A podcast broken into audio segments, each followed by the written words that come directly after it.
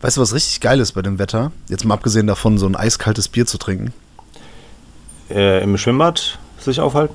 Auch, aber so ein, so ein Früchteteller sich machen. Ich habe eben hier so ein Ding gegessen mit Trauben, Ananas, Mango und Äpfeln. Mega geil. Kannst du auch schön einen Smoothie draus machen. Mhm, kann man. Für Babys oder für, wenn man keine Zähne mehr hat zum Kauen, dann kann man das auch machen. Ja, ist bei uns bald soweit.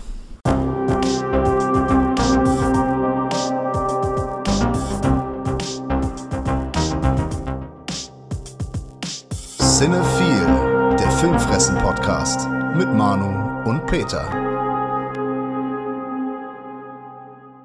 Moin Peter, wie geht's dir? Hast das Wochenende in Dortmund gut überlebt?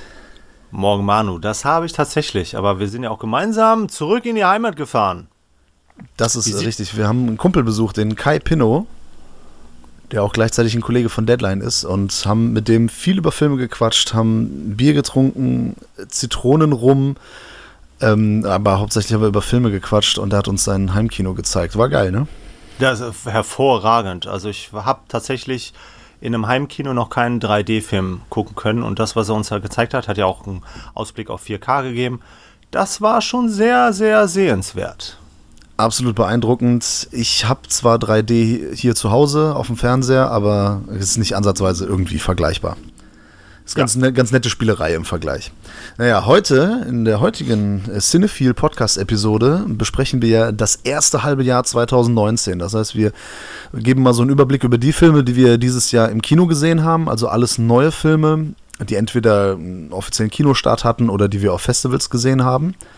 Da gibt es natürlich vielleicht auch mal so ein, zwei Überschneidungen von Filmen, die irgendwie Ende 2018 rauskamen oder so. Ist ja egal, können wir da noch sagen. Aber bevor es losgeht, ähm, oder beziehungsweise mit einem Film, den wir vorher gesehen haben im Kino, können wir mal kurz starten. Tal der Skorpione, ich weiß nicht, ob du dich erinnerst. Ja, vage. ja, auf jeden Fall haben wir ein Video-Review bei YouTube dazu gemacht. Ich möchte natürlich auch die Spotify-Hörer gerade mal grüßen, denn wir sind ja jetzt auch äh, bei Spotify. Danke, Peter. Und wir haben auf jeden Fall bei YouTube ein Video-Review zu Tal der Skorpione gemacht, ein deutscher Actionfilm. Und den fanden wir nicht so dolle, aber sehr interessant dabei ist, dass im Vergleich zu anderen Reviews, die wir gemacht haben, in kürzester Zeit fast doppelt und dreifach so viele Klicks drauf waren wie üblich. Yep. Und dass ähm, sehr viele Daumen runter waren. Also dass die Ratio zwischen Daumen hoch und Daumen runter sehr eng ist, aber dass es äh, da sehr viel Beteiligung gab, allerdings keine Kommentare. Ähm, Immer schade. Ja, ne? Peter, wie siehst du das? Ja, ist schon sehr interessant, äh, dass bei einem, wir haben den ja etwas kritischer beäugt und äh, haben für eine, ja, wir haben den ja schon fast zerrissen, aber ist schon interessant, dass eine Kritik eines deutschen Independent-Films auf so viel, so viele Reaktionen, sag ich mal, hervorruft. Ja, also meine erste Theorie ist einfach, bei den meisten anderen Filmen, die wir besprechen, also Godzilla 2 oder sowas, der, oder Darkman, ach, Darkman, ah, ich sag's jetzt immer wieder, nein, X-Men Dark Phoenix, ähm, dass da natürlich sehr viele Leute drüber äh, Reviews geschrieben haben und Video-Reviews gemacht haben, also jeder Kanal, da gibt es allein auf Deutsch, weiß nicht, bestimmt 100, 200 Reviews zu finden, allein bei ja. YouTube. Und zu dem Film aber nicht. Deswegen, falls Leute danach suchen, dann landen die wahrscheinlich relativ schnell bei uns. Und ich weiß nicht, so wie ich die Szene einschätze, sind die halt so ein bisschen. Kann sein, dass sie sich gepiesackt fühlen, weil diese Szene leider, ich habe nichts dagegen, muss ich dazu sagen, ähm, sich manchmal sehr schnell gekränkt fühlt und irgendwie äh, aus einem falschen großen Ego heraus formuliert. Leider hat, hier keiner formuliert. Ja.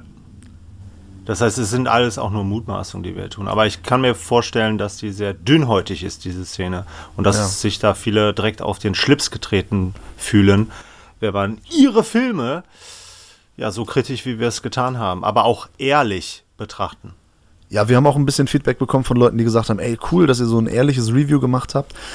Weil, wie du gerade gesagt hast, die Szene, habe ich auch schon ein paar Mal erlebt, ist tatsächlich sehr dünnhäutig und die fordert immer, ja, fordert Zusammenhalt. Wir sollen zusammenhalten sind doch alles Filmliebhaber, Filmschaffende und weiß ich nicht was und äh, Filmjournalisten. Aber da denke ich mir, ja, aber wenn der Film einfach kacke ist, dann werde ich auch wohl noch sagen dürfen auf meinem eigenen Kanal, äh, dass der kacke ist. Ja. Und das haben wir gemacht. nicht mehr, nicht weniger. Wir haben ja sogar auch ein paar positive Aspekte Ja. her her hervorgehoben. So schlimm war es ja dann nicht. Haben ja auch gesagt, ne, wenn sie, ne, mit ein paar Bier und ein paar Freunden ist das dann doch irgendwie durchaus unterhaltsam. Ich wollte nur sagen, ich habe nichts gegen Trashfilme. Ich habe auch nichts gegen Amateur- oder Independent-Produktionen. Nur es gibt gute, zum Beispiel äh, Schneeflöckchen Ja. was so eine sehr gute Independent-Produktion ist, ähm, oder sowas wie Montrag, den wir ja auch positiv besprochen haben. Ja. Und es gibt Filme, die einfach ihr Budget sehr schlecht eingesetzt haben. Montrag ist das beste Beispiel, hat das Budget- sehr gut eingesetzt, hat richtige Schauspieler oder auch Synchronsprecher eingesetzt, äh, effizient gefilmt und Ja. ja, Teil der Skorpione hat leider, äh, ja, ist halt nicht, ist nicht dolle, seien wir doch mal ehrlich. Ja, wenn das ganze Budget auch in drei, vier äh, etwas namhaftere Schauspieler fließt, dann muss halt an vielen anderen Ecken gespart werden. Und das sieht man dann halt leider auch am Ergebnis. Ja, sollte aber nicht. Und wenn man die Schauspieler zur Verfügung hat, dann sollte man mit denen auch bessere Sachen machen. Korrekt. Ja. Also so ein Charles Rettinghaus in Montrag zum Beispiel, der hat mir mehr gebracht. Aber da wären wir ja quasi schon in der ersten Kategorie, Ja. äh, also Actionfilm. Ne? Wir haben zuletzt einen Actionfilm gesehen und was haben wir denn dieses äh, erste halbe Jahr 2019 für Actionfilme gesehen? Peter, was hast du so geschaut? Ja, gar nicht mal so viel. Ähm, ich muss ehrlich sagen, der, der mir am meisten im Gedächtnis geblieben ist, tatsächlich äh, John Wick, Chapter 3, Parabellum. Das war ja tatsächlich auch schon. Für mich persönlich war das tatsächlich ein Highlight. Du hattest ja im Podcast schon darüber berichten können. Dritter Ah, Teil. ja, stimmt, da hattest du den noch nicht gesehen. Ne? Genau, richtig. Ähm, ich kann im Prinzip dem, was du damals gesagt hast, ähm, weitestgehend äh, zustimmen. Ich muss aber gestehen, dass ich tatsächlich eine etwas andere Erwartungshaltung im Film hatte, weil mich das, die viele Action, die vielen Prügeleien, Schießereien etc., die haben mich tatsächlich nicht gelangweilt oder ermüdet, sondern ich habe mich teilweise sogar nach, danach gesehnt. Weil mein Problem war tatsächlich bei der äh, Geschichte, es hat nicht so viel äh, zum Franchise beigetragen, also was das Drehbuch angeht, was die Figuren angeht. Das wurde für mich so alles ein bisschen sehr künstlich, sag ich mal, aufgebauscht. Man versucht immer weiter dieses Universum zu spinnen. Da hatte ich leicht meine Probleme damit und ich habe eigentlich immer nur darauf gehofft und darauf gewartet, äh, was als nächstes krasses passiert. Und der war ja auch sehr actionreich und da auch phänomenal teilweise. Was ich gestehen muss, ist, ich finde das ja interessant, wenn man mal bedenkt, dass so ein Film im Horrorbereich schnell mal äh, indiziert werden kann, weil ich den tatsächlich wirklich flächendeckend teilweise echt, nicht teilweise, flächendeckend fand ich den echt gewaltverherrlichend. Ja, das ist in der Tat äh, so, ähm, dass der, wie soll man sagen, äh, Gewalt ist da Selbstzweck. Ja.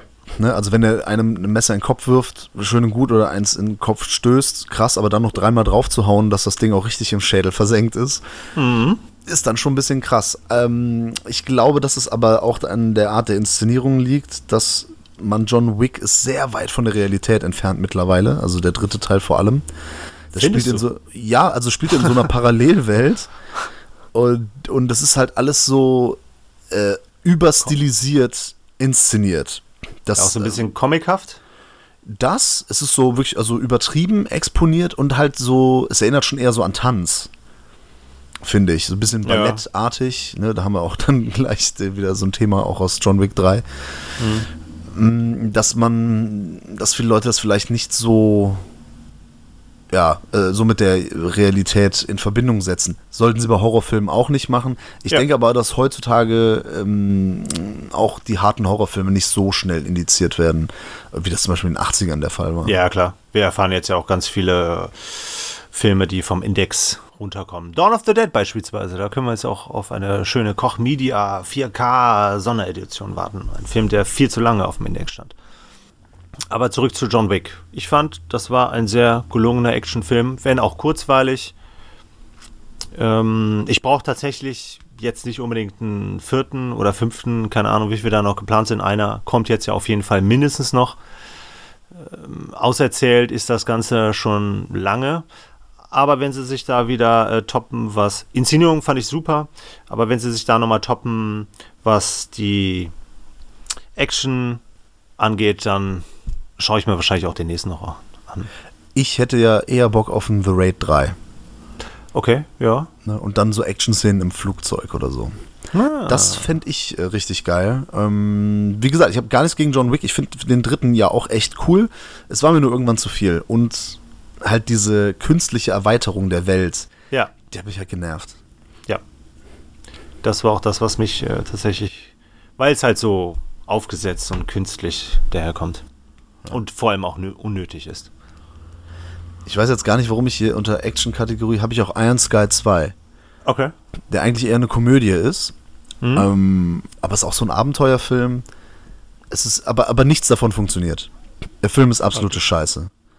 Das muss man mal so sagen. Ich weiß, es ist unfair, wenn man irgendwie als äh, Filmkritiker so sagt, der Film ist scheiße und ähm, ich meine, da haben sich viele Menschen zusammengefunden, haben irgendwie versucht, was Kreatives zu schaffen und äh, haben da Geld in die Hand genommen. Aber da, das ist einfach scheiße. Das muss man einfach mal klipp und klar sagen. Da ist wenig Kreatives dabei. Das ist, glaube ich, durch Crowdfunding überhaupt entstanden. Jeder gute Ansatz versagt einfach auf äh, kompletter Linie und der ist halt viel, viel schlechter als der erste. Okay, was ja schon gar nicht mal. Der erste war solide, fand ich. Ist okay, ja, finde Ja. ich auch. Ja. Ja, schade. Hat's denn ansonsten noch? Weil ich tue mich, ehrlich gesagt, bei richtig reinen Actionfilmen tue ich mich schwer, was ich Da habe ich jetzt auch so nicht hab. viel gesehen. Also wir haben ja ganz viele Sachen noch in der Kategorie Comic-Fantasy. Ja. Das sind im Prinzip alles Actionfilme oder Actiondramen. Ja. Ich hätte jetzt sonst nur, ähm, ja gut, Godzilla 2, King of the Monsters. King of the Monsters haben wir auch ein Video-Review zu gemacht. Da können wir ja dann mal so sanft drüber gehen, äh, über Godzilla 2, sanft in die Kategorie Comic Fantasy. Godzilla 2 hat mich leider auch ein bisschen enttäuscht, weil ich da andere Erwartungen hatte. Der hat zwar viele Sachen besser gemacht als der erste, finde ich. Aber, aber auch mehr schlechter. Ja, es ist halt diese, dieses ganze Menschengedöns, ähm, das nervt mich, aber das hat ja jetzt auch viele andere genervt. Ich fand es noch viel schlimmer, dass man einfach die Action, die man hatte, dass man die nicht genug gezeigt hat. Da hätte man noch mehr draufhalten müssen mit der Kamera und dass man Godzilla eine Stunde rausgeschrieben hat. Das fand ich sehr unpassend. Okay. Naja, das Rausschneiden bedeutet ja nicht unbedingt, dass wir da wenig Action haben. Da kamen ja dann die anderen Monster zutage, sag ich mal. Ähm, ich fand auch die Monster-Action ziemlich cool, wenn man sie denn mal sieht. Ja, wenn aber der Film, sorry, ganz stand. kurz, der Film heißt aber King of the Monsters, also Godzilla King of the Monsters. Dafür, dass er König wird oder König ist, sein soll, macht er mir zu wenig alleine. Da ist er zu alleine Ja. nicht krass genug. Ja. Ich hatte tatsächlich Hoffnung, weil Michael Doherty ja hier Regie geführt hat. Der hat ja ein paar kleine starke Filme gemacht. Hier Krampus etc., Trick or Trick Treat. or Treat. Ähm, aber der Film glänzt für mich tatsächlich vor allem durch eine bescheuerte Schnittarbeit. Und ähm, ich habe tatsächlich ein Problem damit. Es sind viel zu viele Menschen, aber die Menschen sind uns scheißegal. Unabhängig davon, ob man die Erwartungshaltung hat, nur Action zu sehen, nur Kämpfe von den Monstern. Ich finde, es bedarf schon einer menschlichen Identifikationsfigur. Und die gab es hier leider nicht. Ja, die gab es im ersten schon nicht. Der Vorteil ist allerdings, dass hier die Leute wirklich einen Grund haben, da zu sein. Da, wo Godzilla ist. Und ich fand eigentlich den einzig coolen Charakter, das war der ähm, Charles, Charles Dance. Dance. Ja, Und das war auch noch einer der Bösewichte. ja richtig. Also irgendwie, naja. Klar, es gab ein paar Szenen, die im Kino derbe kamen. Ja. Auf großer Leinwand hat das schon irgendwie äh, reingehauen, aber ja, wenn ich mich dran erinnere, dass wir jetzt hier beim Kai in Dortmund waren und der uns ja Mhm. so ein paar Szenen aus Pacific Rim gezeigt hat, das war wesentlich eindrucksvoller. Ja, und dabei haben wir tatsächlich nur die ersten fünf Minuten gesehen, ne? Ja. Ohne wirklich die großen Kampfszenen dann am Schluss zu sehen. Ja, ganz genau. Also der Michael Doherty, der sollte sich vielleicht nicht an so großen Franchises Genau. im wahrsten Sinne des Wortes äh, versuchen, Ja. sondern eher so kleinere Horrorfilme machen. Ich habe es ja schon mal gesagt, für mich der ideale äh, Regisseur für ein eventuelles äh, Gremlins Remake oder für ein Gremlins Sequel, Ja, weil Ja, sein so. Krampus der teilweise auch schon daran erinnert hat. ja, genau. Also das kleine Creature-Feature, nicht das Riesenmonster-Ding, sollte er in Szene setzen. Das ist richtig. Genau, aber Riesenfilme gab es ähm, in der Kategorie Comic äh, auch nur ein, zwei richtig Ja. große. Dieses Jahr haben die Leute ja behauptet, dass Captain Marvel die Superheldin des äh, Jahres war. Ist es ja aber nicht. Äh, es war Mothra aus Godzilla. Ja. Unterschreibe Ja. ich so. Sehr gut. Aber damit wollte ich eigentlich im Prinzip nur sagen, Captain Marvel war tatsächlich, auch wenn es ein Versuch war, eine starke Frau im Marvel Universe zu etablieren, war eine ziemliche Enttäuschung. Wir hatten es in der Review gesagt, es war unnötig, jetzt kurz vor Endgame noch eine Figur mit Origin Story einzuführen, die dann tatsächlich in Endgame kaum eine Bedeutung hatte. Captain Marvel war schon ziemlich überraschungsarm, vorhersehbar und teilweise ziemlich langweilig. Und Bis dieser auf die letzten zehn Minuten. ja, genau, da ging es dann halt nochmal los, aber dann war der Film ja auch schon zu Ende. Der ist gezwungen melancholisch und auch hier, komischerweise, normalerweise ist es ja DC überlassen, äh, nicht lustig zu sein. Aber Captain Marvel ist einer der wenigen Marvel-Filme, die nicht lustig ist. Der nicht lustig ist. Ja, habe ich auch wirklich wenig gelacht und diese ständigen Anspielungen an die 90er Jahre. Ja, wir wissen es. Er spielt in den 90ern, ähm, das jetzt irgendwie ständig in jedem zweiten Satz oder irgendwie im Hintergrund nochmal zu erwähnen Mhm. und nochmal darauf hinzuweisen, kann ich darauf verzichten. Aber sie auch dann manchmal so cool darzustellen, also sie klaut einem Typ ja irgendwie das äh, Motorrad. Ja. Und das ist ja auch, ähm, das wird damit gerechtfertigt, dass er sie irgendwie angelabert, also gecatcalled hat. Mhm. Ich kann mich jetzt nicht mehr genau dran erinnern. Ich glaube, ich fand es jetzt gar nicht so schlimm, was er gesagt hat. Aber er hat es halt schon so ein bisschen so auf diese Macho-Art äh, gemacht, wie es in den 90ern noch relativ, noch üblicher war, als es jetzt halt Mhm. der Fall ist. Und damit wird dann gerechtfertigt, dass sie ihm halt, äh, dass sie ihn bestiehlt. Tja. Ich weiß auch nicht, ob das irgendwie moralisch äh, korrekt ist. Ähm, äh, fragwürdig zumindest. ja, interessante Botschaften, die da rüberkommen, ne? ja, überhaupt diese ganze Origin-Geschichte, die ist auch leider zu uninteressant, hat mich wirklich, ähm, ja, der Film hat mich gar nicht gekickt. Man hätte das wirklich ruhig in fünf Minuten machen können und dann äh, sie einfach, genau, oder halt wie bei äh, Spider-Man oder Black Panther, sie einfach reinschmeißen sollen. Also die Szene in Endgame, ganz am Anfang kommt sie ja vor, das hätte man auch meines Erachtens so machen können, ohne die ganze Origin-Story äh, zu erzählen viel geiler, ich glaube, das hatten wir im Review auch gesagt, ne? Viel geiler wäre die Geschichte ge äh, gewesen äh, von Nick Fury in der Zeit. Genau. Ja, aber ich muss ehrlich sagen, das Jahr 2019 war, was die Comic-Verfilmungen angeht, ein verdammt schwaches Jahr. Es war bei einem Film das erfolgreichste Jahr aller Zeiten. Also noch nicht ganz, aber bald. Ja, der eben angesprochene Endgame. Genau.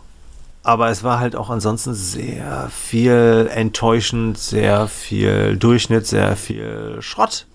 Und ich muss ehrlich sagen, der schlecht, die schlechteste Comic-Verfilmung war Dark Horse Hellboy, Call of Darkness. Absolut. Besonders der war nicht nur schwach, der war auch völlig unnötig.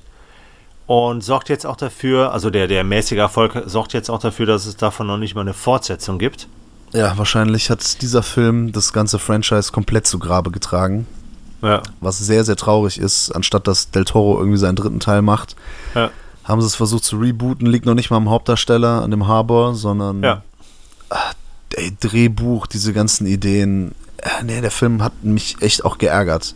Da war ich sehr, sehr enttäuscht. Total. Ne? Abgesehen von grausigen Special-Effekten, unpassendem Humor, dämlichen One-Linern, ähm, hatte der ja tatsächlich eigentlich Potenzial. Das wurde aber auch nur angedeutet und äh, haben ja auch im Endeffekt nichts gemacht. Blasse Antagonistin, eigentlich ein guter Regisseur, aber schade. Ja, der, äh, der Marshall, der ist halt auch so Hit, ähm, Hit and Miss, würde ich eher sagen. Das Problem ist, dieser Film, der hat sogar den Splatter, den ganzen Splatter, den ich bei äh, Iron Sky 2 vermisst habe, Ja. hat sogar den Gebracht. Übersplatter. Und da Ja. frage ich mich aber, warum? Das ist in der Comicvorlage nicht ansatzweise in der Art der Fall. Okay. Also so brutal sind die Comics auch überhaupt nicht. Ich freue mich ja immer über, über Splatter und ähm, von mir aus auch wenn es CGI ist, ähm, ja okay, R-rated Filme, ich habe da nichts, gar nichts dagegen. Aber das war halt so, so die ins Gesicht gedrückt und so krampfhaft. Ähm, das hat keinen Spaß gemacht. Ich hatte wirklich mit dem Film einfach keinen Spaß und hatte irgendwann gedacht so, boah, ist es jetzt mal vorbei? Und dann ging der auch noch eine gute halbe Stunde. Ähm, Also wirklich, eine coole Szene war mit hier ähm, Baba Yaga im Wald. Das war irgendwie ganz cool. Aber das geht ja auch nur ein paar Minuten und mhm. Also schade, weil sonst das, das Design und so fand ich irgendwie alles noch ganz, ganz nett. Aber also da hat sonst auch nichts funktioniert, war für mich auch äh, mit Abstand. Also Captain Marvel hat mich gelangweilt, aber Hellboy hat mich echt aufgeregt. Geärgert. Ja, es gibt einen Film, der dadurch natürlich total profitiert und das ist X-Men Dark Phoenix. Weil der, äh, der ist gar nicht so gut, aber er ist besser als Apocalypse was auf jeden ja. Fall ihn besser dastehen lässt, als er ist. Also zumindest meine Meinung. Ja. Für mich war immer nur so, hoffentlich ist er nicht so nervig und so schlimm wie Apocalypse und so nichtssagend und so glatt und äh, doof. Und Dark Phoenix ähm, fand ich auf jeden Fall besser als Apocalypse. Damit hat er schon mal seinen Soll erfüllt. und ich finde ihn insgesamt, also ich würde mir lieber nochmal X-Men Dark Phoenix angucken, bevor ich Captain Marvel und oder Hellboy gucke. Von daher, er ist kein guter Film. Der ist auch kein guter X-Men-Film. Aber er profitiert da, davon, dass die anderen so scheiße sind. Ja, das ist schon ein bisschen peinlich, ne? weil das ja auch schließlich der Abschluss der eigentlich ziemlich gut gestarteten neuen X-Men-Generation ist. Ähm, und das, das werfe ich dem Film ja auch so ein bisschen vor, dass er tatsächlich äh, im Gegensatz zu Endgame es nicht schafft, das Franchise, also das, die neue Generation, sag ich mal, und deren Geschichten zu einem vernünftigen Ende zu bringen. Es sollte im Prinzip ja auch eine emotionale Auseinandersetzung werden, was ein paar zentrale Figuren angeht, aber das ist mir alles etwas merkwürdig formuliert. Ähm, ständig werden Sachen bzw. Lehren äh, über Bord geworfen, nur damit bestimmte Konflikte wieder auftreten können. Ich war relativ enttäuscht, aber ich gebe dir recht, dass der tatsächlich wahrscheinlich auch von mir eher noch, also Hellboy werde ich mir nie wieder anschauen und Captain Marvel, ähm, ja, mal gucken. Aber ich glaube, da ist X-Men Dark Phoenix tatsächlich noch interessanter. Definitiv. Also auf jeden Fall Captain Cosmotic über Captain Marvel und Dark Phoenix über Hellboy und Captain Marvel. Du hast ja noch Shazam gesehen, den habe ich immer noch genau. nicht nachgeholt. Wo würdest du den einordnen? Ähm, tatsächlich an Stelle 2, was die Comic-Verfilmungen angeht. Aber auch, nur aufgrund der Tatsache, dass es halt so enttäuschend dieses Jahr war. Ich finde es interessant, dass äh, DC anscheinend jetzt auch mal gelernt hat, dass mal abgesehen von Wonder Woman vielleicht, ne, dass die Helden aus der zweiten Reihe wahrscheinlich äh, doch, ja, ich weiß gar nicht, ob sie die interessanteren sind, aber in dem Fall sind es auf jeden Fall die erfolgreicheren und beliebteren auf einmal, und zwar Aquaman und Shazam. Ja ähm, die sonst nicht so viel zu tun haben. Bei Marvel oder Disney war es ja Iron Man, der eigentlich auch nie wirklich so ein A-Lister war. Und da haben sie halt dann sehr viel draus gemacht, haben so die wichtigste Figur draus gemacht. Das hat funktioniert, was auch natürlich an, äh, an einer guten Geschichte, an guten Filmen lag und vor allem am Hauptdarsteller oder am Darsteller von Iron Man, an Robert Downey Jr. Mhm. Und dann haben sie auch, äh, immer wenn sie auf die großen Helden gesetzt haben, Hulk, das ist, äh, beim Hulk ist immer so ein bisschen, hat das nie so funktioniert. Also mit eigenständigen Filmen war das halt schwierig. Auch im Cinematic, im Marvel Cinematic Universe war es nicht einfach. Mhm. Und so hat man dann halt den Story Arc von ihm so in die Avengers-Filme ver verlagert, was der ganzen Sache gut getan hat. Und sie haben halt, nachdem sie gemerkt haben mit Thor 1 und 2, das funktioniert nicht richtig, haben sie halt mit dem dritten Teil, finde ich, das Beste äh, gemacht, was man machen konnte. Mach eine Witzfigur, also nicht Witzfigur, aber mach eine lustige Figur draus.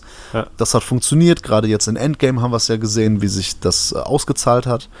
Und ähm, ja, so solche Sachen, dass man halt dann auch so Doctor Strange und so dann mit guten Darstellern besetzt und einfach andere Figuren. Ich meine, sie haben ja äh, Wolverine, ne, den bekanntesten und beliebtesten Comichelden, haben sie ja nicht zur Verfügung oder hatten sie zu dem Zeitpunkt nicht könnte dann jetzt sein durch die Übernahme von Fox. Naja, das wollte ich nur sagen. Also, äh, Shazam. ich habe ihn leider immer noch nicht gesehen. Aber ähm, ja. Ja, hier ist, glaube ich, nicht nur das Interessante, dass es so eine Nebenfigur ist, also so eine etwas, ein etwas unbekannterer Superheld aus dem DC Universe, weil, ne, also selbst ich, der nicht Comic belesen ist, kennt ja Superman, Batman etc., aber Shazam und auch Aquaman waren für mich tatsächlich ähm, unbekannte Gesichter. Interessant ist, glaube ich, aber auch die Tonalität, mit denen an diese Filme rangegangen ist. Ähm, da haben sie sich halt auch mal von dem entfernt, was sie sonst halt machen, diese düstere, düstere Geschichten Äh, weil ich meine, die, die, vor allem die Superman-Filme, das sind halt auch schon mit Justice League zusammen und dann noch Suicide Squad einfach Katastrophen. Scheint gut gewesen zu sein, sich auf ein paar kleinere Superheldenfiguren, die man halt eher nicht so kennt, äh, zu konzentrieren. Cool, wirklich gelungen ist hier so eine Art äh, Coming-of-Age-Geschichte von der Figur. Ein Junge, der halt plötzlich zum Superhelden wird. Das ist teilweise ganz humorvoll aber häufig auch albern. Was der Film besser macht als Captain Marvel ist beispielsweise die Zeitverordnung, weil der sich auch ein bisschen mehr anfühlt wie so ein Film aus den 80er, 90er, 80er, 80er Jahren. Und das halt ein bisschen subtiler als Captain Marvel dir das immer wieder ins Gesicht drückt. Also von daher gehört Shazam tatsächlich aufgrund der schlechten anderen Filme zu den Highlights, was die Comic-Verfilmung angeht. Aber also ist noch vor Alita Battle Angel. Ach stimmt, die vergesse ich immer.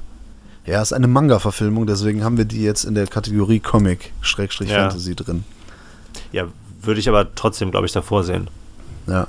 Da hat mich ja wirklich, bei Elita hat mich am meisten gestört, so dieses, äh, dass ich nicht das Zielpublikum bin.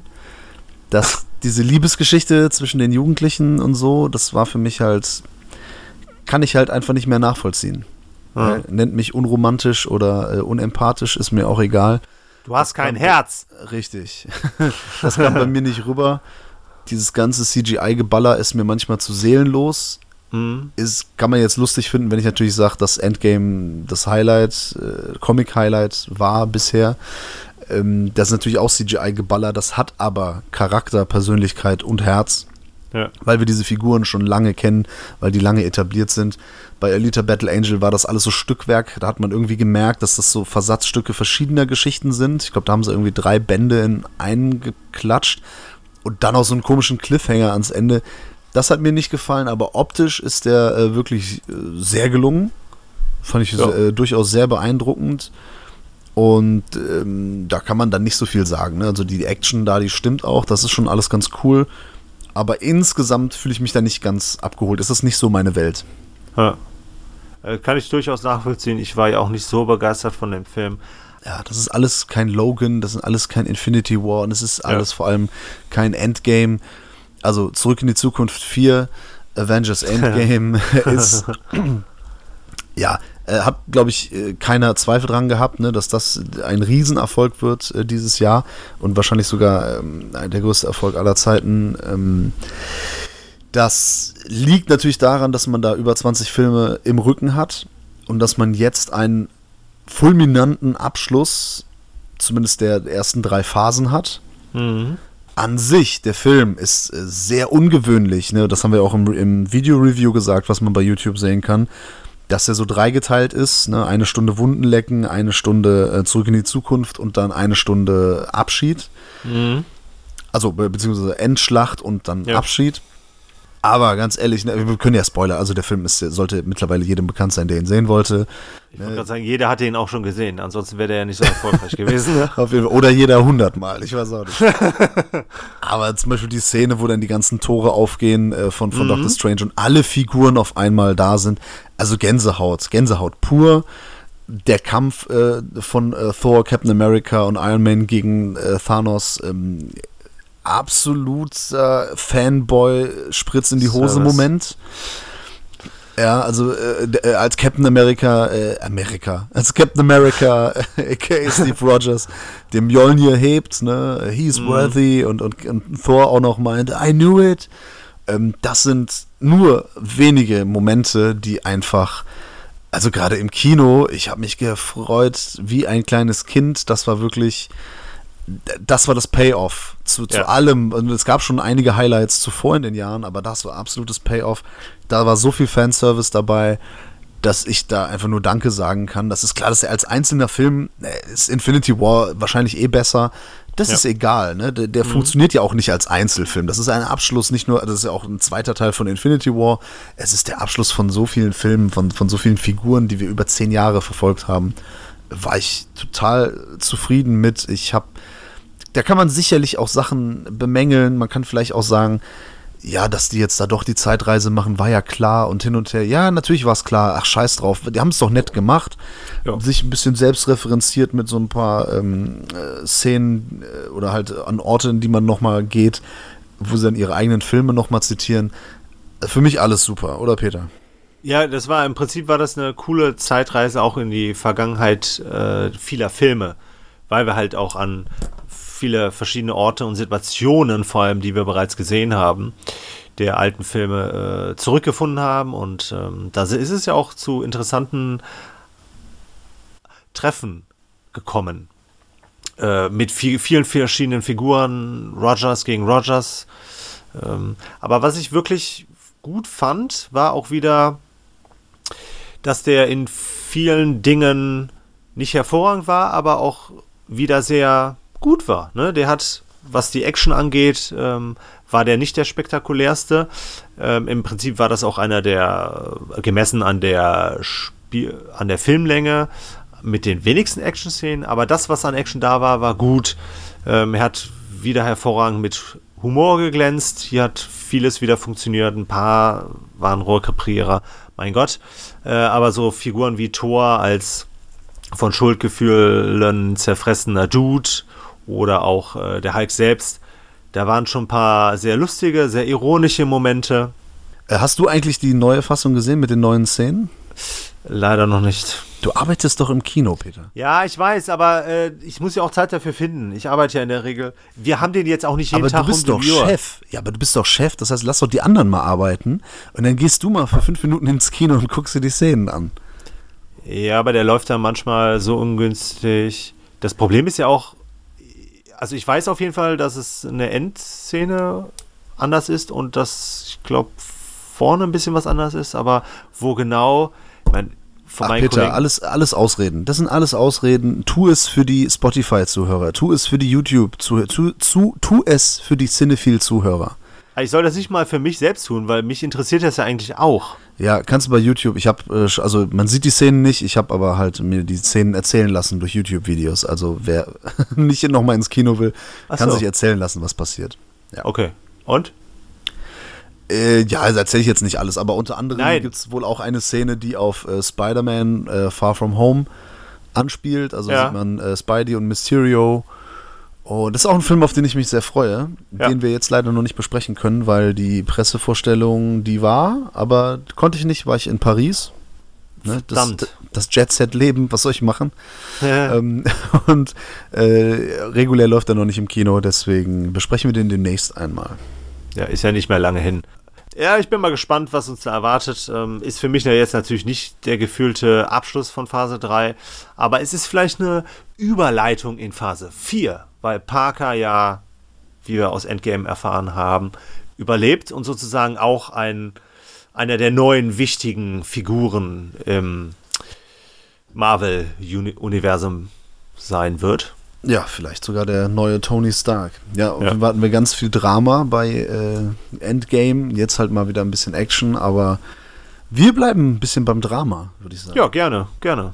Ne? Also komischerweise, als ich die Liste gemacht habe von den Filmen, die ich dieses Jahr gesehen habe, wir besprechen natürlich nur das, was wir gesehen haben. Ne? Das, Klar. was wir nicht gesehen haben, können wir ja nichts zu sagen.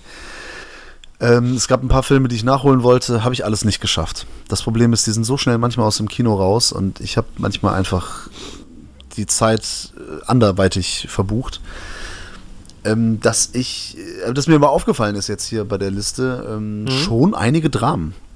Ja. Ne, sagt Und- das was über mich, über mein Alter oder über mein, ich weiß nicht. Also ich gucke gerne über Dramen. deine. Genau, darüber sagt das was aus. Dass du gerne Dramen guckst. Das ist bei mir nicht anders. Und ich fand, es waren dieses Jahr auch wieder ein paar, oder Halbjahr auch wieder ein paar sehr gute Dramen dabei. Ja, ich muss sagen, ich habe hier, wenn ich die Liste mal über, da ist jetzt nichts dabei, wo ich sagen würde, boah, Schrott will ich nie wieder Ja. gucken. Ist vielleicht generell auch so ein, so ein Genre, was, ja, wo ich weiß nicht, ob man das so sagen kann, aber wo ein bisschen mehr die Qualität geboten wird. Bisschen flächendeckender bietet. Ja. Obwohl, ich Ja. fange aber direkt mal mit einem Film an, der mir jetzt nicht so gut gefallen hat. Und Okay. Das ist Widows. Ja, kann ich nichts zu sagen. Ja, da ähm, will ich auch gar nicht viel zu sagen, außer dass der Trailer wirklich sehr mh, misleading ist. Okay. Der verspricht wirklich etwas anderes. Der verspricht ein bisschen mehr Tempo. Ist nicht schlimm, ich mag äh, langsame Filme, das ist kein Problem. Der hat hier äh, sehr, sehr viele gute Schauspieler. Geschichte und so weiter ist auch cool an sich, aber die Umsetzung ist leider manchmal ein bisschen langweilig. Und auch, die bringt so Twists rein, die leider nicht so, also so überraschend ist das nicht.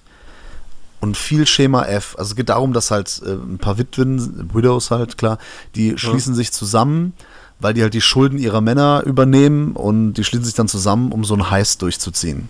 Ja. Ähm, super coole Prämisse, klingt geil. Film ist von Steve McQueen, den man ja auch kennt. Mhm. Ähm, Bullet, der- ne? Genau. der- Bullet mitgespielt, ja. Ist auch schon ist ein Schauspieler, der schon tot ist. Der hat auf jeden Fall hier Regie geführt.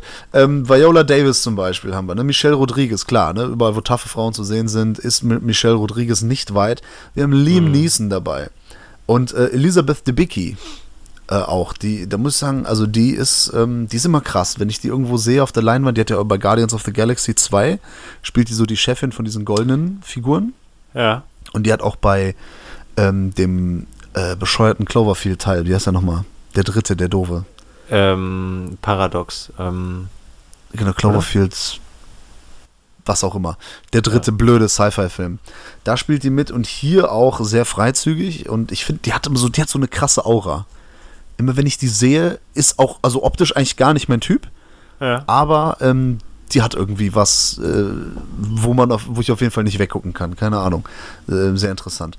Aber Brüste. dieser Film, ja, auch das. Natürlich hat sie Brüste. Haben viele Frauen.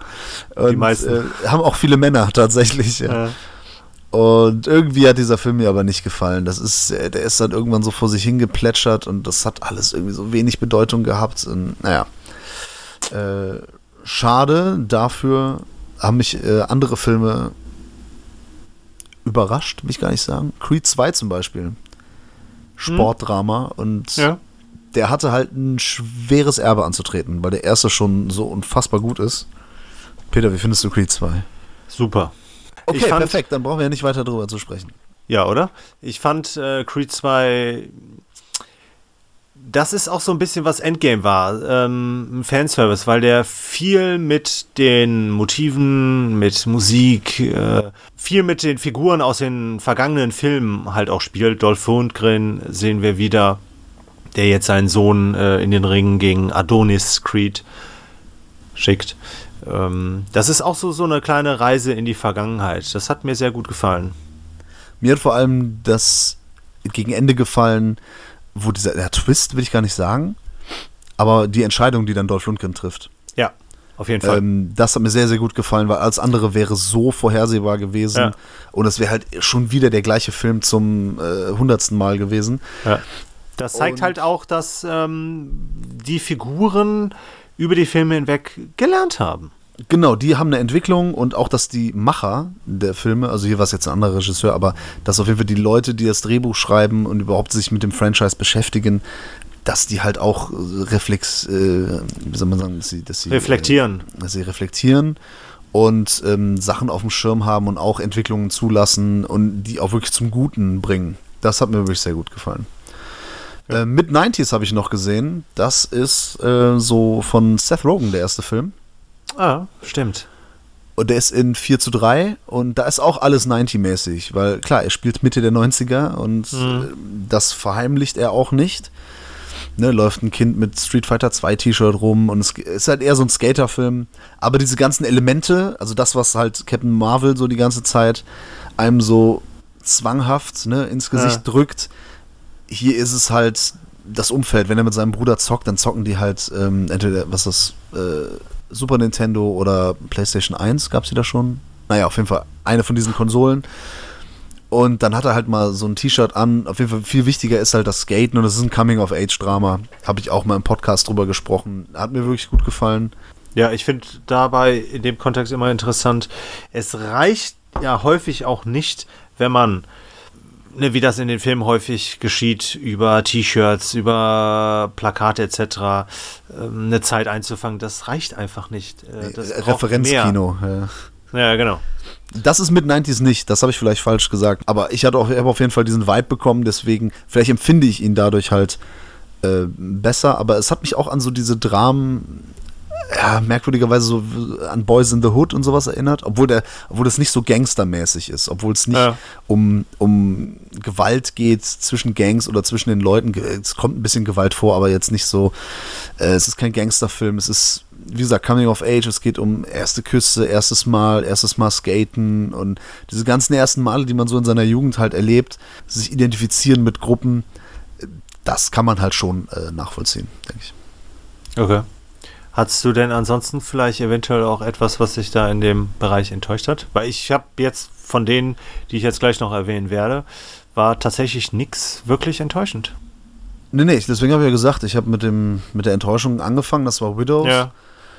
Und ich habe nur ein paar Sachen bei The Mule, wo ich dann vielleicht sage, ja, das sind so ein paar äh, so Clint Eastwood rechtskonservative Ansichten manchmal, die da durchkommen, Sickern. Ja, äh, die ich ein bisschen fragwürdig finde.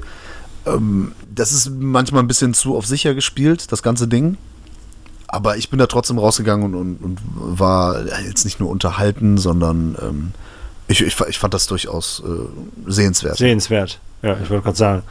Es ist ja auch nicht der einzige Film, sag ich mal, ähm, wo wir einen alten Schauspieler vor der Kamera sehen. Es sollte ja ursprünglich, war ja Gran Torino sein letzter Auftritt auf der Leinwand. Ich freue mich, ihn wieder gesehen zu haben. Ähm, aber in dem Zuge hatten wir auch noch ähm, den Absang von Robert Redford durch Independent-Regisseur David Laurie. Ähm, der erzählt auch so eine Geschichte eines Bankräubers und Fluchtkünstlers, ähm, die historisch äh, belegt ist, sag ich mal. Das ist jetzt auch ein sehr entschleunigter Film, was mir sehr gut gefallen hat. Und das ist auch so ein Film, der wirklich perfekt eine Zeit wiedergeben kann. Und das macht er halt nicht nur durch die Inszenierung, ähm, sondern durch viele andere Sachen. Bild, er hat auf 16 mm gedreht, das heißt sehr grobkörniges Bild. Der macht das mit einem ganz lässigen, klassischen, jazzigen Soundtrack, ähm, mit einer mit Humor, den man auch in dieser Zeit verordnen würde. Wir reden hier übrigens, ich rede von den 60er, 70er Jahren.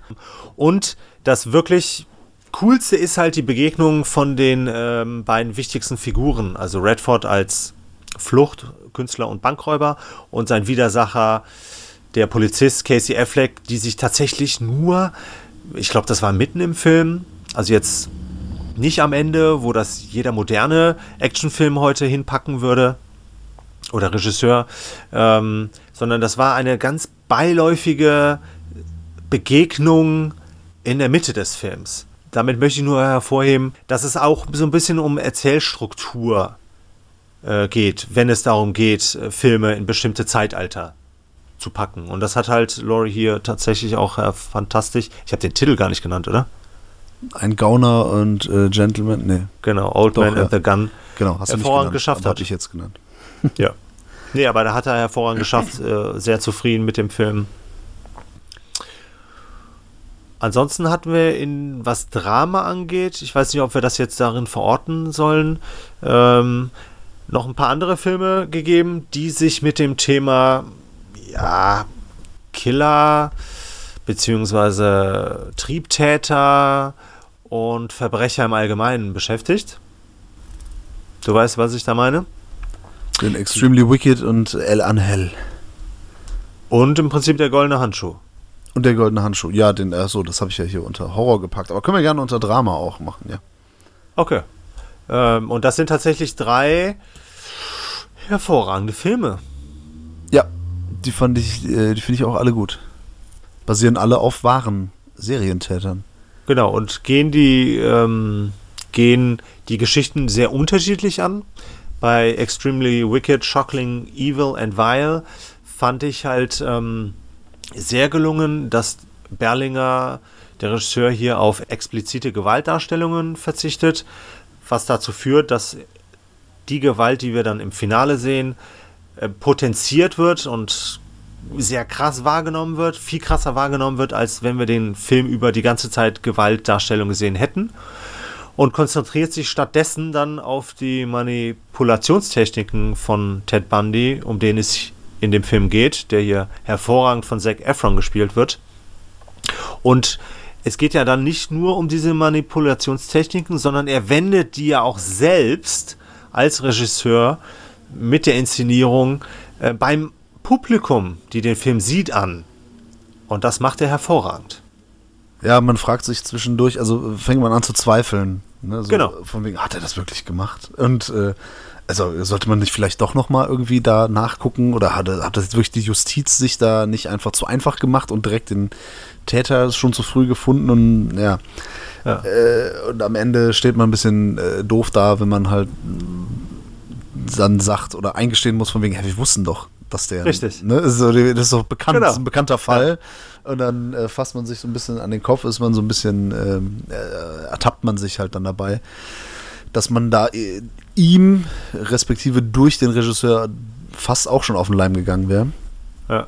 Und ich, äh, ist- sehr clever. Ja, und äh, schön war dann auch der dokumentarische Blick, beziehungsweise die realistischen Gerichtsszenen am Schluss, wo ja John Malkovich auch hervorragend den Richter spielt. Ähm, aber in dem Zuge, was die Manipulation anging, da ging es mit Luis Ortegas Al Angel, The Angel, im Deutschen der schwarze Engel, da war das ja nicht ganz anders, weil uns Lorenzo Ferro als Verbrecher, sag ich mal, auch so ein bisschen manipuliert hat und bezirzt hat. Und das vor allem halt auch mit seinem engelhaften Gesicht, aber auch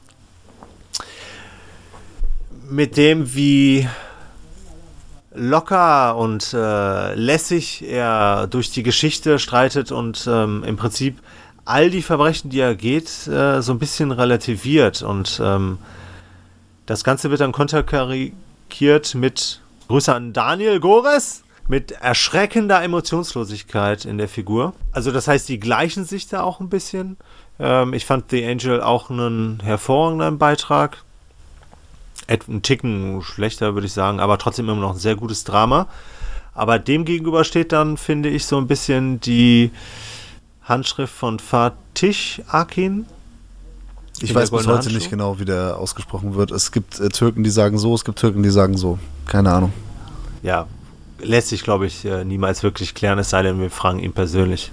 Fatih Akin geht das Ganze ein bisschen anders an, weil er keine, er versucht nicht, dass sich der ähm, Zuschauer, sag ich mal, dass der Zuschauer Zweifel aufbaut, sondern äh, Fatih Akin zeigt sofort, womit wir es hier zu tun haben, nämlich mit Frauenmörder Fritz Honka. Ähm, und blickt sozusagen sehr distanziert auf die Taten dieses abscheulichen Monsters. Wertet zwar nicht wirklich. Ähm, was ich damals in, wir haben den ja in der Video-Review besprochen, soweit ich mich erinnere. Ich hatte den, glaube ich, im Podcast besprochen, weil ich hatte den in der Presse gesehen. Stimmt, hast recht. Die, äh, der Winkel, den ähm, der Regisseur Akin einnimmt, der ist ja auch dadurch geprägt, dass er sich als Vorlage ja das Buch von Heinz Strunk genommen hat. Daran orientiert er sich halt sehr, sehr stark. Ja. Aber im Endeffekt ähm, finde ich dominiert bei der Goldene Handschuh nicht die Studie über Fritz Honka, sondern die Studie über das Milieu, in dem er gelebt hat, in dem er in Hamburg agiert hat in den 70er Jahren. Eindeutig, deswegen heißt das Buch und der Film heißt ja auch nicht Fritz Honka, sondern äh, Der Goldene Handschuh.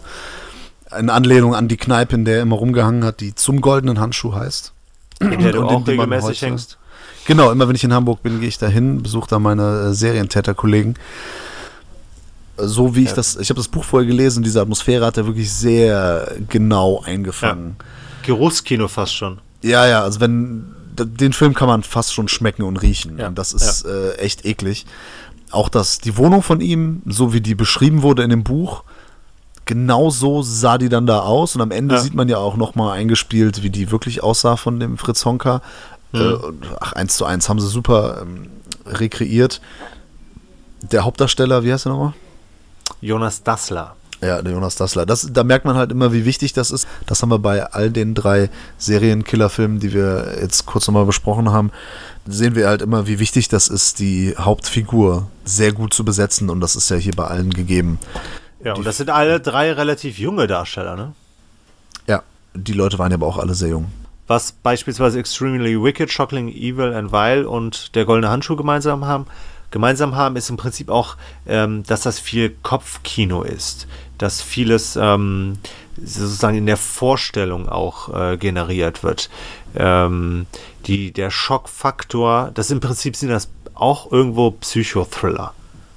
Und die funktionieren halt als Psychothriller, als Studie, als ähm, Blick hinter die Fassade von, von kranken Menschen, sag ich mal, ähm, funktionieren die hervorragend. Ja, Dann, was ich auch sehr kreativ äh, fand, finde, ist If Beale Street Could Talk von äh, Moonlight-Regisseur Barry Jenkins. Ja. Das wirklich, es hätte ein ganz klischeehaftes schwarzen Drama, hätte ich, so klingt jetzt ein bisschen doof, aber hätte es sein können. Ist es aber nicht. Es ist nicht ansatzweise so klischeebehaftet und habe ich auch schon im, im Podcast äh, gesagt, dass das äh, wahrscheinlich für die schwarze Community wesentlich wertvoller und wichtiger ist. Mich hat das aber auch sehr mitgenommen. Ich fand das äh, durchaus sehr gelungen und ähm, ja, die Schauspieler auch mal wieder perfekt gewählt. Äh, in Deutschland Beale Street äh, genannt. Sollte man sich auf jeden Fall reinziehen, wenn er dann auf äh, hier DVD, Blaustrahl ja. oder Video ja. on Demand zur Verfügung ist, äh, genau wie Green Room.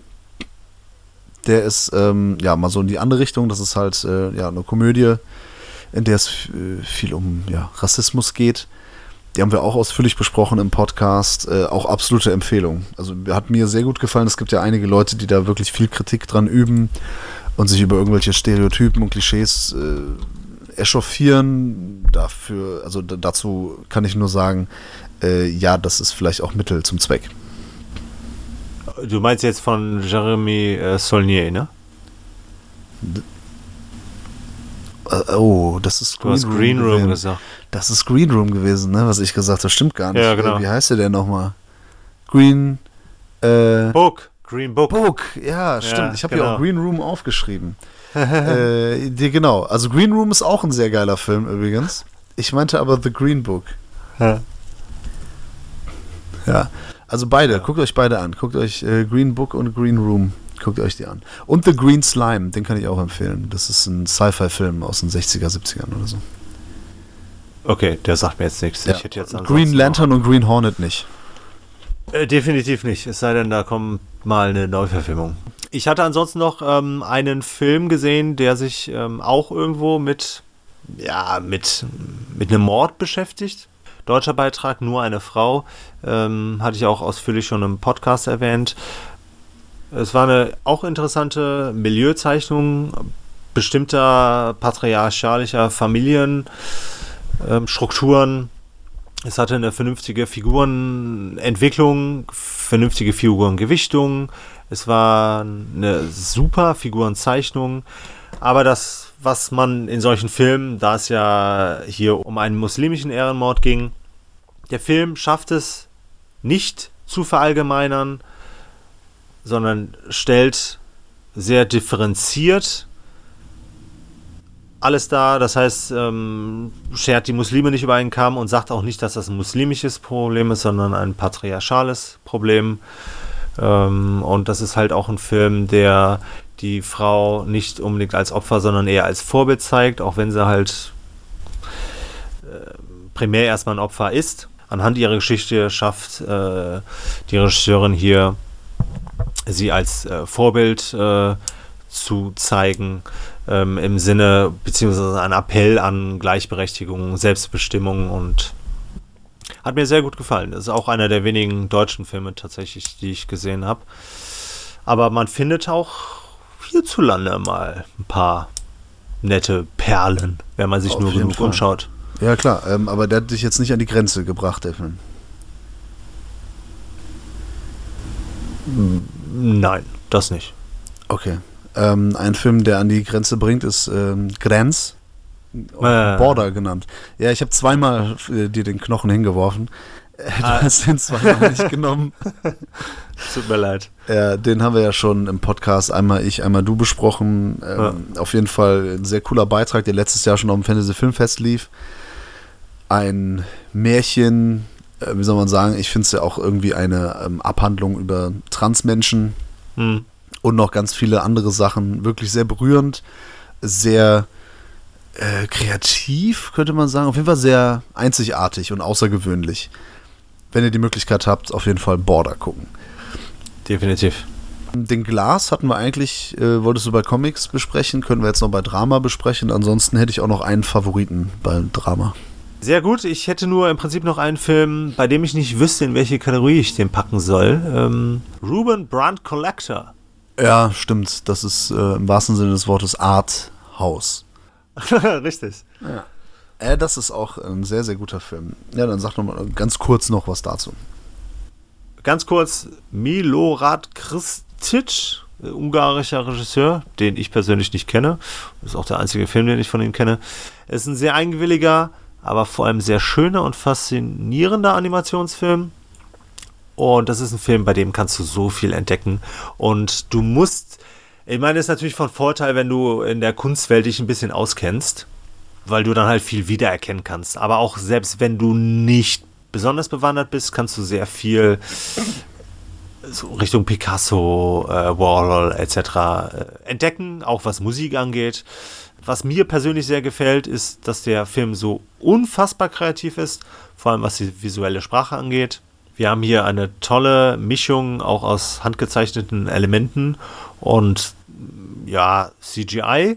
Die Geschichte hatten wir damals schon erzählt, gehe ich jetzt nicht näher drauf ein. Hier werden aber Gestalten aus Gemälden lebendig. Das heißt, es ist ganz ein bisschen surreal. Die Geschichte gibt zwar nicht viel her, aber es bietet halt über die knappe Spielzeit äh, reichlich Spaß und das vor allem halt im visuellen Bereich, weil es halt sehr viel zu entdecken gibt. Sehr eigenwilliger Film, aber ich glaube, da kommen Film- und vor allem Kunstliebhaber schnell auf ihre Kosten. Absolut, ich war auch sehr begeistert äh, von dem Film. Das ist genau die Sorte äh, Bewegtbild, für die man sehr, sehr gerne ins Kino geht, weil es mal wirklich was vollkommen Neues ist, auch die Narrative und, und alles ist da irgendwie, also es gibt 2D-Figuren, äh, 3D-Figuren. Ja. Ähm, es ist abgefahren, ohne dass es wirklich überfordert. Mhm. Ist immer noch nachvollziehbar. Also man kann es auch einfach so äh, konsumieren, sage ich mal. Ähm, wirklich ein ganz ähm, brillanter, schöner Beitrag.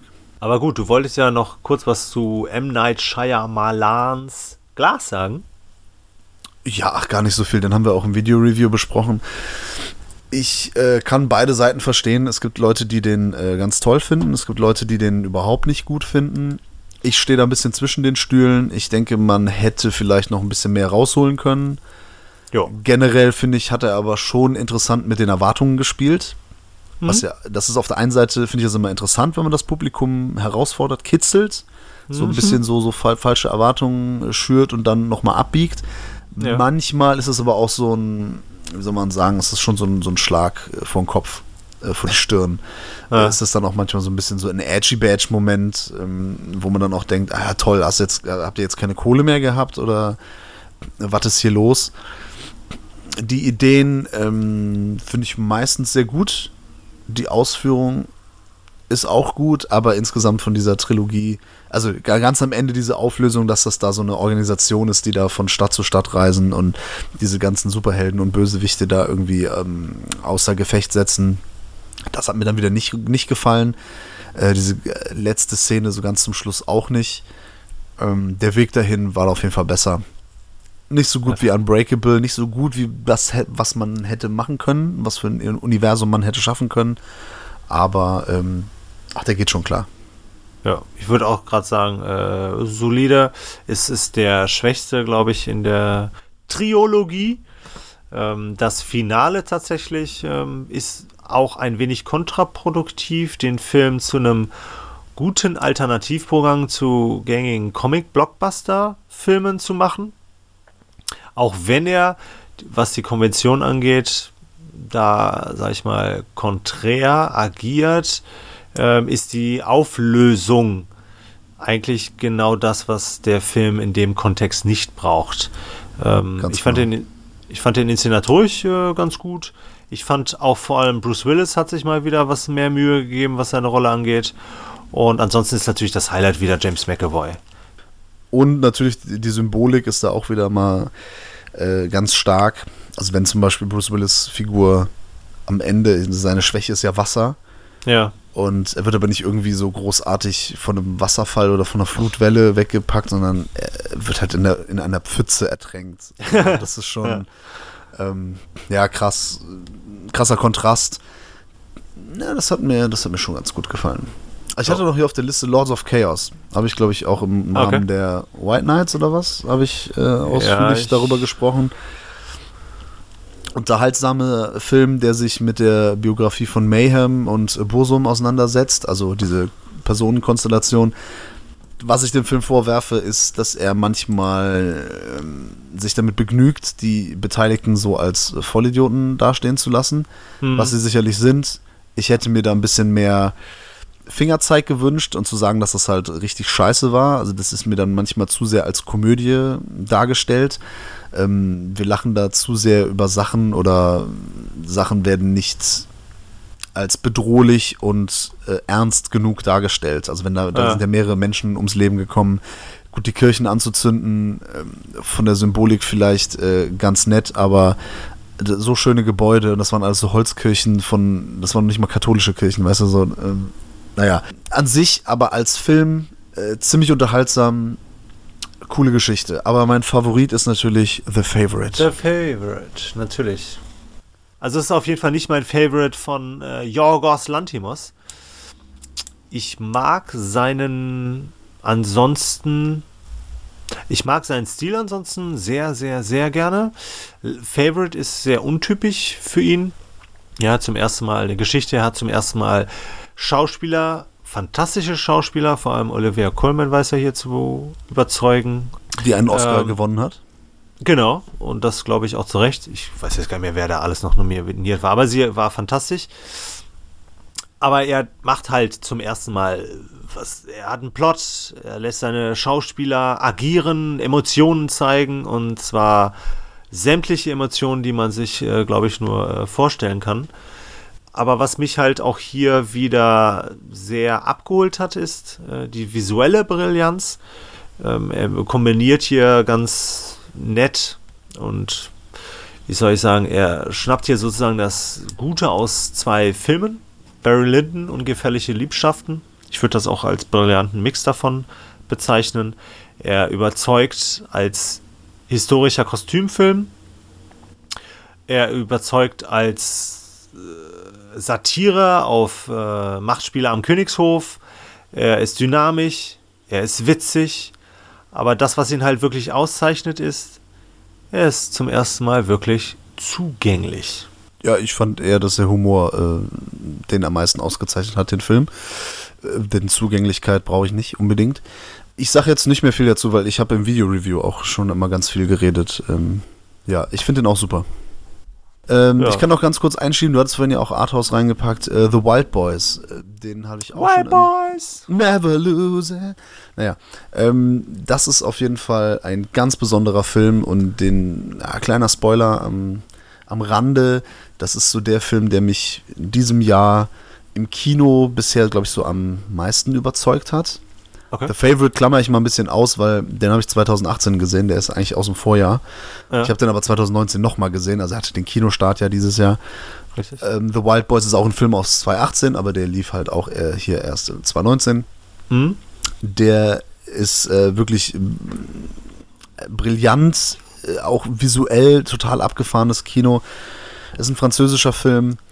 Äh, habe ich im Podcast halt schon, ähm, die Handlungen habe ich da schon beschrieben und viel, viel mehr sollte man über den Film auch gar nicht äh, verraten. Einfach mal sich drauf einlassen und das alles mal auf sich einprasseln lassen, was da dann so passiert.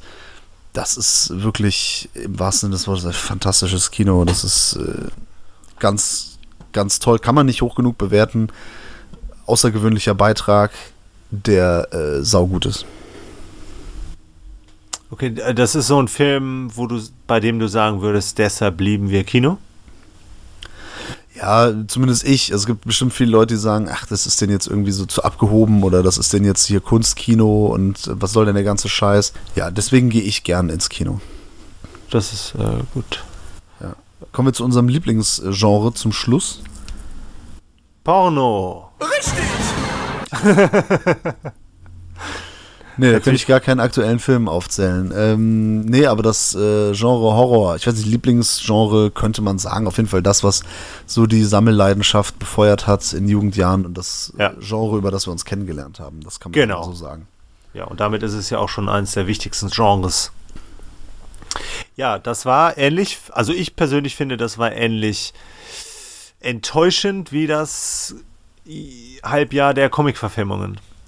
Ja, ich muss sagen, ich fand fast alles schlecht. Ja.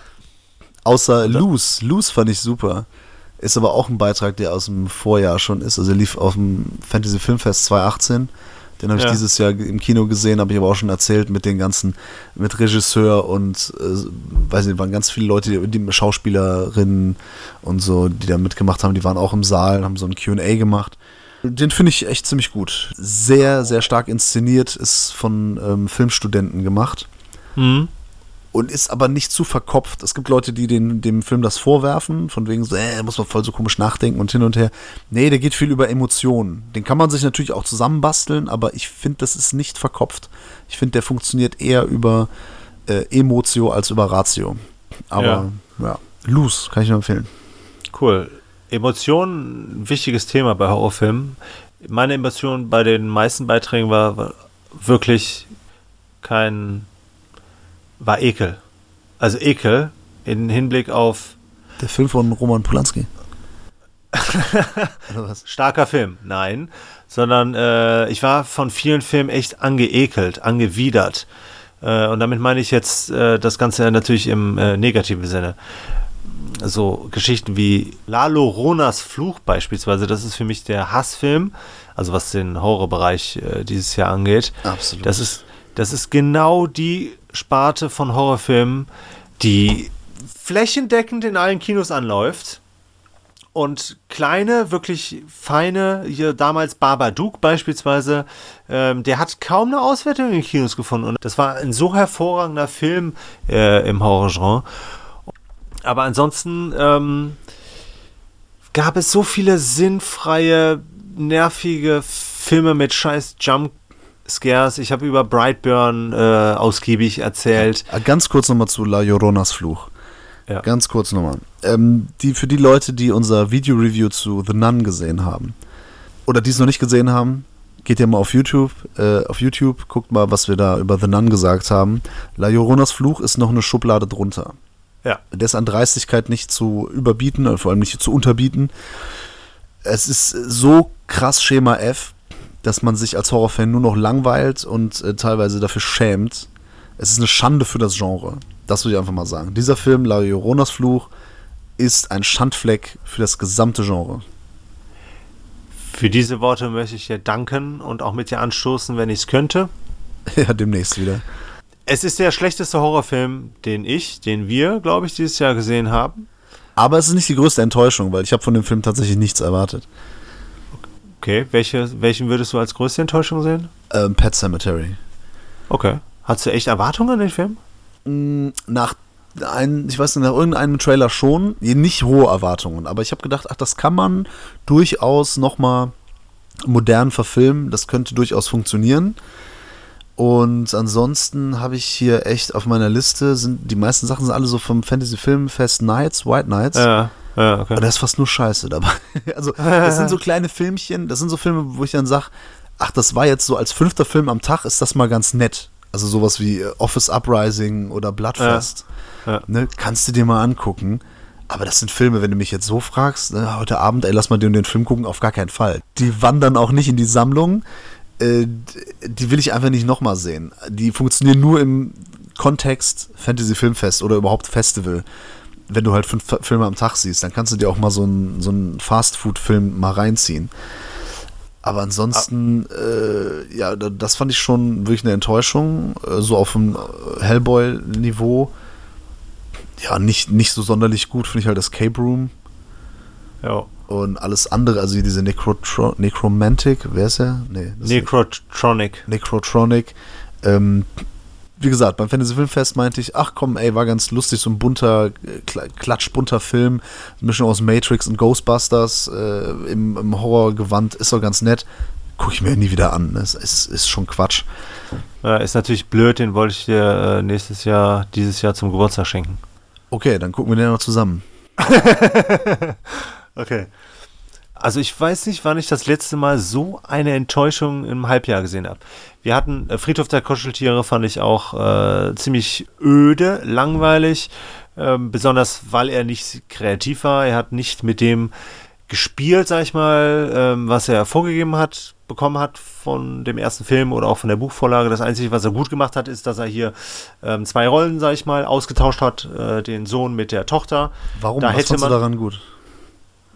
Man hätte mit der Tochter mehr machen können als Jugendliche. Ja, aber das Problem ist, jede Entscheidung, man, die sie getroffen haben, war halt völlig falsch. Also weil, weil sie nichts daraus gemacht haben.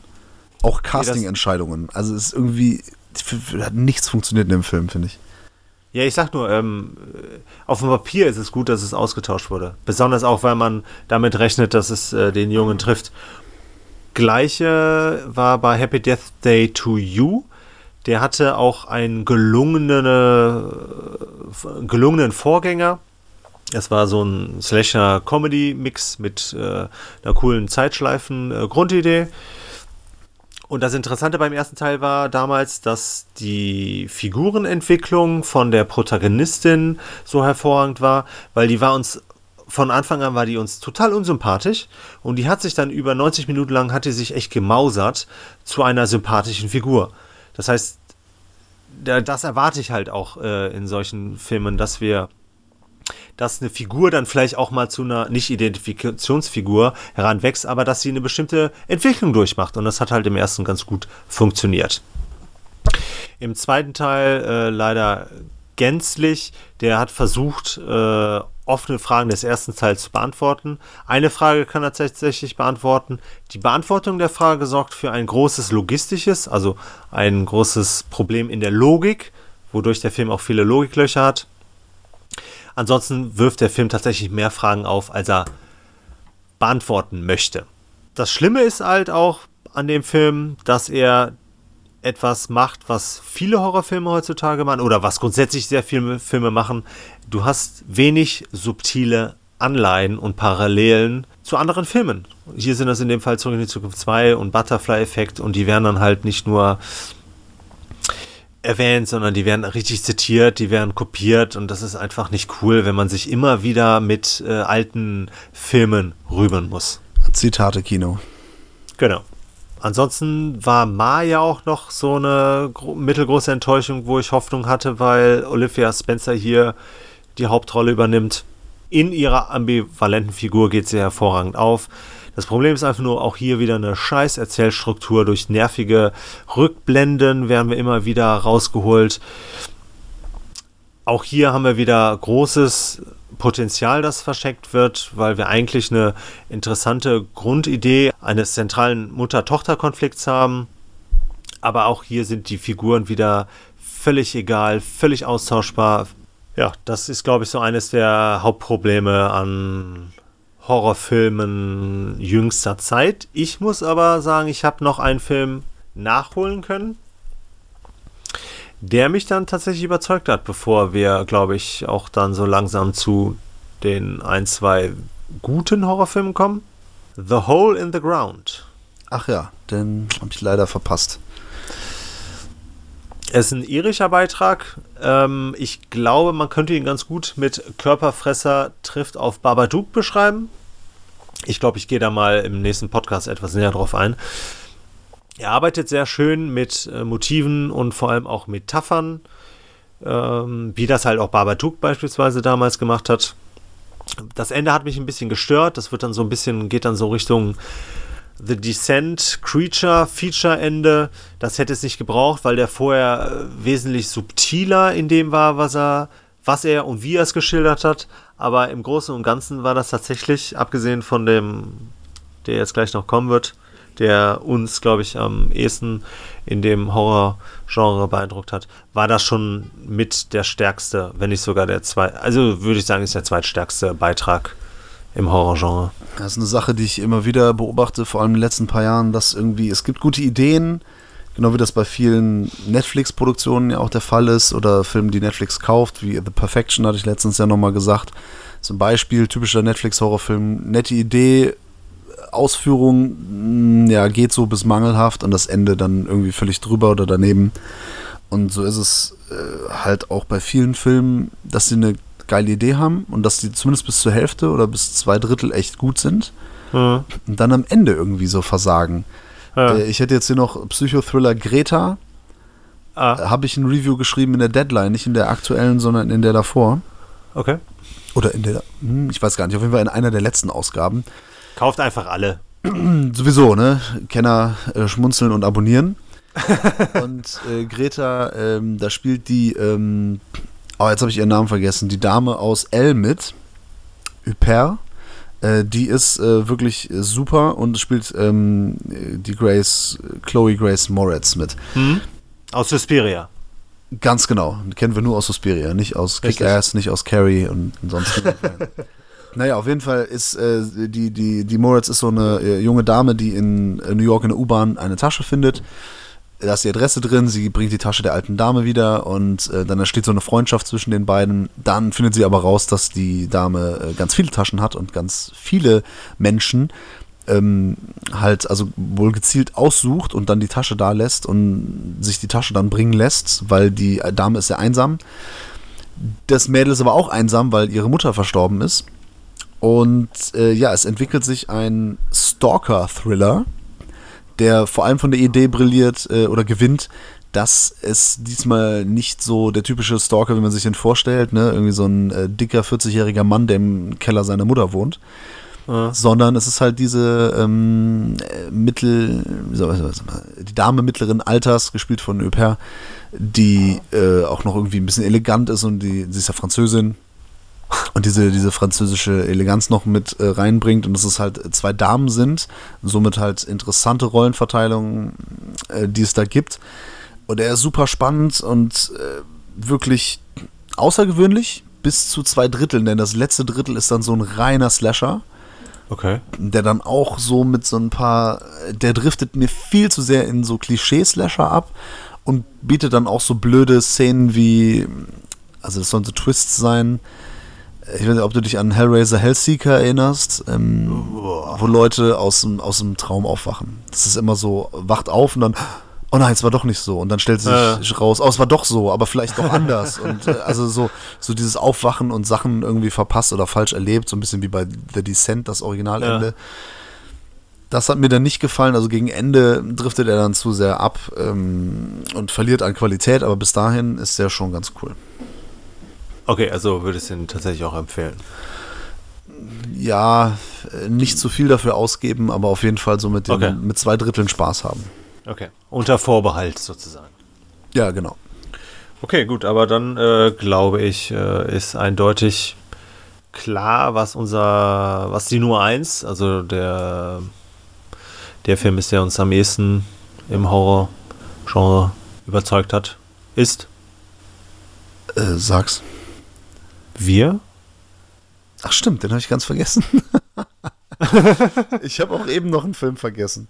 Aber Okay. ähm, ja, so ist es nämlich, dass man manchmal einfach Sachen vergisst. Stimmt, Us, Schrägstrich US, Was hast du denn vergessen? Dragged Across Concrete. Stimmt. Ja, gut, das ist kein Horrorfilm, ne? Nee, Den darfst du ist auch nicht mehr Sache. nennen. Also, Nee, nee, das, auch der kein- Zug ist abgefahren. Das ist halt die Sache, es ist auch kein Drama, also schon eher, aber Ja. man, man, man, man weiß es nicht, was es ist. Es ist ein Crime, Crime-Drama-Thriller, würde ich sagen. Ja, ja. Ist halt von Craig S. Zahler, habe ich auch ausführlich im Podcast äh, drüber gesprochen, also über ihn, über seine Filme. Hier zeigt er, dass man, dass eine gute Geschichte und gute Figuren gute Dialoge, dass die nicht ein hohes Tempo brauchen und nicht viel. Action-Klimbim brauchen. Ja, das ist. Ne, der zelebriert, das erinnert teilweise, äh, beziehungsweise die Serie von Reven jetzt hier, das äh, to, die, Too Old to Die Young, Mhm. erinnert mich daran. Der Trend geht jetzt ein bisschen in die andere Richtung, was ich sehr befürworte. Nicht mehr schnelle Schnitte, nicht ähm, alles nur so oberflächlich anreißen und schnell Ja. weiter und noch 50.000 Explosionen und einer rennt noch äh, das Haus runter und das alles nicht, sondern viel reduzierter, gar nicht mal äh, jetzt vom, vom visuellen, aber einfach von der, vom Erzähltempo und äh, von, Kameraschwenks, alles. Ich, äh, ich, ich bin dafür, das wollte ich nur sagen, Drag Across Concrete hatte ich äh, leider vergessen. Ich war mir aber auch nicht genau sicher, in welche Kategorie ich ihn genau stecken sollte. Bei Us sind wir uns ja dann einig. Genau. Da haben wir auch ein schönes Video-Review zu gemacht. Äh, ein Film, der fordert, also der fordern kann, der zum Ja. Mitdenken anregt oder anregen kann, aber auch auf der oberflächlichen Ebene funktioniert. Da vor allem vielleicht sogar noch einen Ticken besser.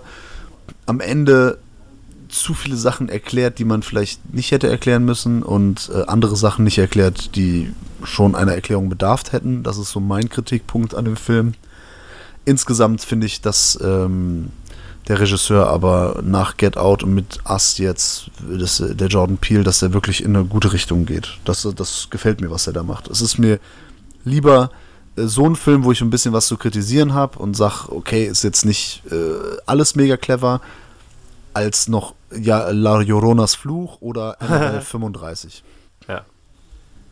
Ja, das ist richtig. Und deshalb ist tatsächlich auch ähm, interessant, dass er ja demnächst einen Weg gehen wird, wie ihn schon viele vor ihm gegangen sind. Und zwar widmet er sich einem Remake, in, und zwar in Form von Candyman.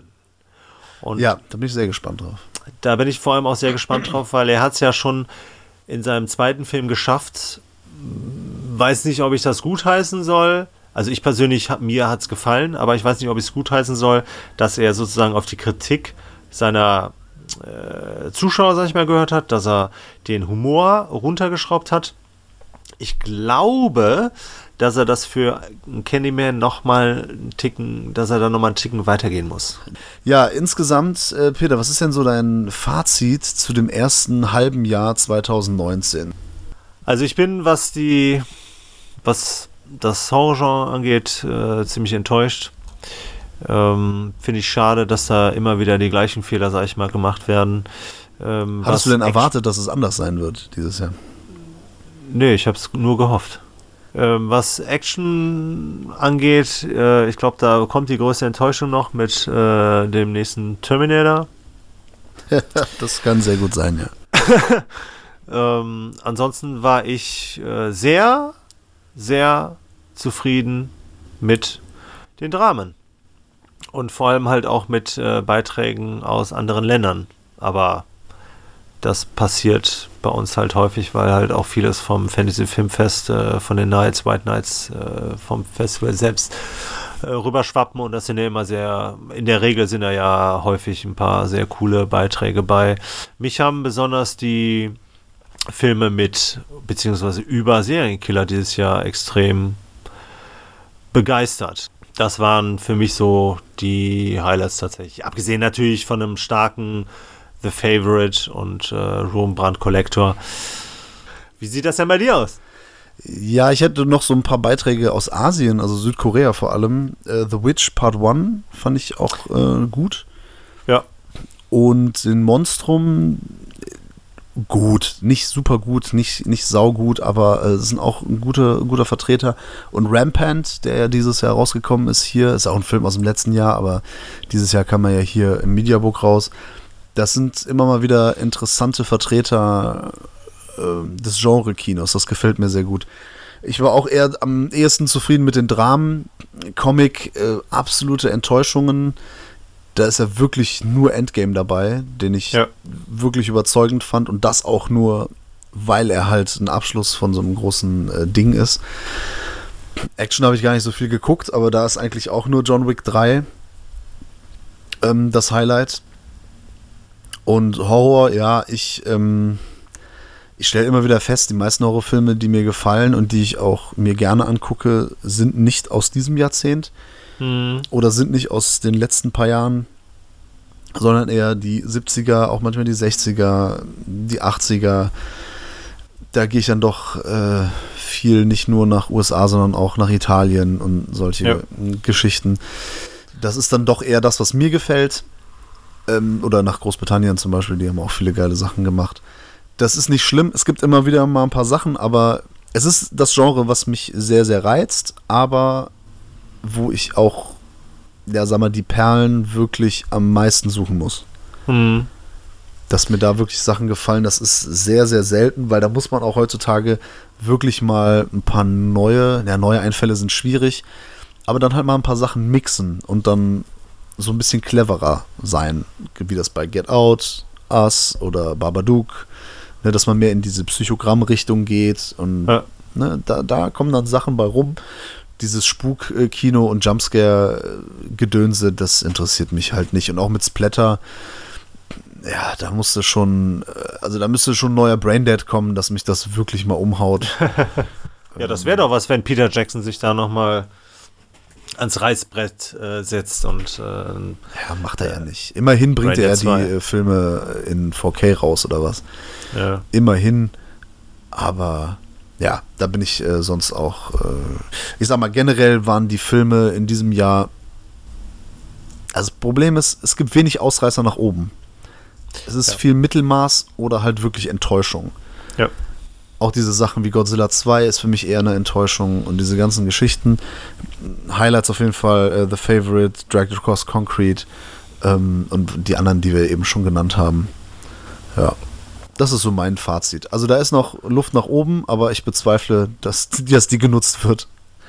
Naja, man darf nicht vergessen, dass Richtung zweites Halbjahr, beziehungsweise sogar Richtung Ende des Jahres, viele ja, künstlerisch begabte, bewanderte, motivierte Regisseure sich überhaupt erst äh, aufmachen, ihren Film fertigzustellen, beziehungsweise ins Kino zu bringen, um bei den Oscars Erwähnung zu finden. Ich will den Oscar jetzt nicht wieder ähm, äh, loben, hervorheben oder sonst was, aber die Dichte an Filmen, die bei den Oscars äh, Erwähnung finden, sind ja aus dem letzten Quartal, beziehungsweise aus den letzten drei, vier Monaten. Und da ist ja dann häufig auch nochmal eine höhere Dichte an coolen Filmen.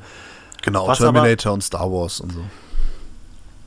Genau, nicht was das Blockbuster-Kino angeht. nee, aber was, was Horrorfilm beispielsweise angeht, da habe ich tatsächlich ein paar Sachen auf dem äh, Schirm, die was werden könnten. Du auch. S, Kapitel 2, The Lighthouse, Child's Play hat ja bis jetzt ganz gute Kritiken gekriegt. Aber ich freue mich tatsächlich auch über ein, auf ein Midsommar. Zombieland 2. Stimmt, Modzimmer, ja. Ja, den habe ich äh, vergessen, richtig.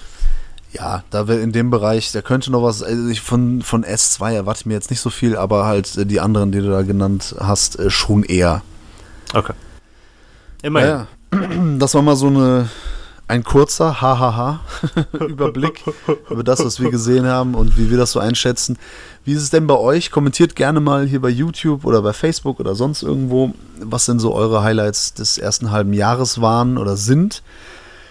Kauft euch die neue Deadline, die äh, ab jetzt, ab heute, nee, seit gestern auf jeden Fall im Kiosk des Vertrauens oder im Zeitschriftenhandel des Vertrauens zu haben ist.